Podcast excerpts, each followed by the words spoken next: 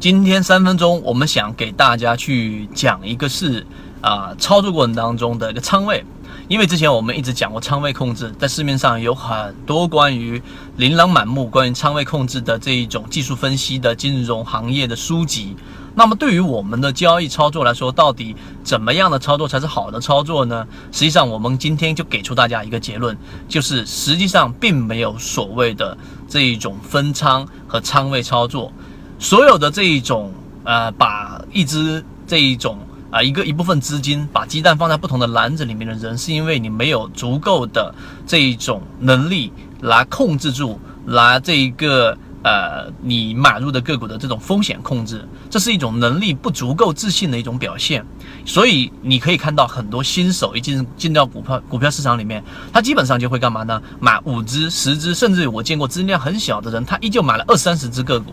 这种呢，实际上是心理上的一种慰藉，因为这一只个股涨了，或者这一只个股涨了，东边不亮西边亮，这就是新手的一种表现。而真正的，如果在市场里面有一个交易系统，并且是比较完善、经过市场考验的交易系统，那么它最终的结论就是，它会把资金和它锁定的目标在那么几只个股里面。我所了解到的最强游资，它也就是有一个版面的这个自选股。关注的个股一个版面，那么就是二三十只左右了，对不对？而且还要不断的筛选。那么这是他关注的个股，而他操作的个股永远都是两只左右，两只一直到两只，两只是像我们之前说过的，在公众号上面讲过的，你去买一只个股的时候，你不是说。一码就全部是满仓的，而是像我们说拳击比赛里面的这种次拳，试探性的。那么你两个仓位啊，你分一部分买进去，那么 A 跟 B，然后 A 跟 B 里面的话，他们的表现和你的预期更相符的是 A 这一只个股，那么你就会把 B 这只个股干嘛呢？止损，或者说把它的资金腾出来，把大部分资金放到 A 这里面压住，然后做一波短线出来。就我刚才讲这一段。它实际上是游资操作过程当中很少有人能够去明白的一个道理。我认为这一个呃操作上的技巧。价值都是上百万甚至上千万、上上千万的这种级别，才能真正去理解得到的。所以呢，更多游资的操作细节，就像刚才我说的这一种所谓的分仓，你分五成啊，然后呢，你买很多的个股，这种操作是没有办法把你的资金量给做大的。甚至于巴菲特也讲过这句话：，当你买很多只个股的时候，实际上是因为你不足够自信。所以，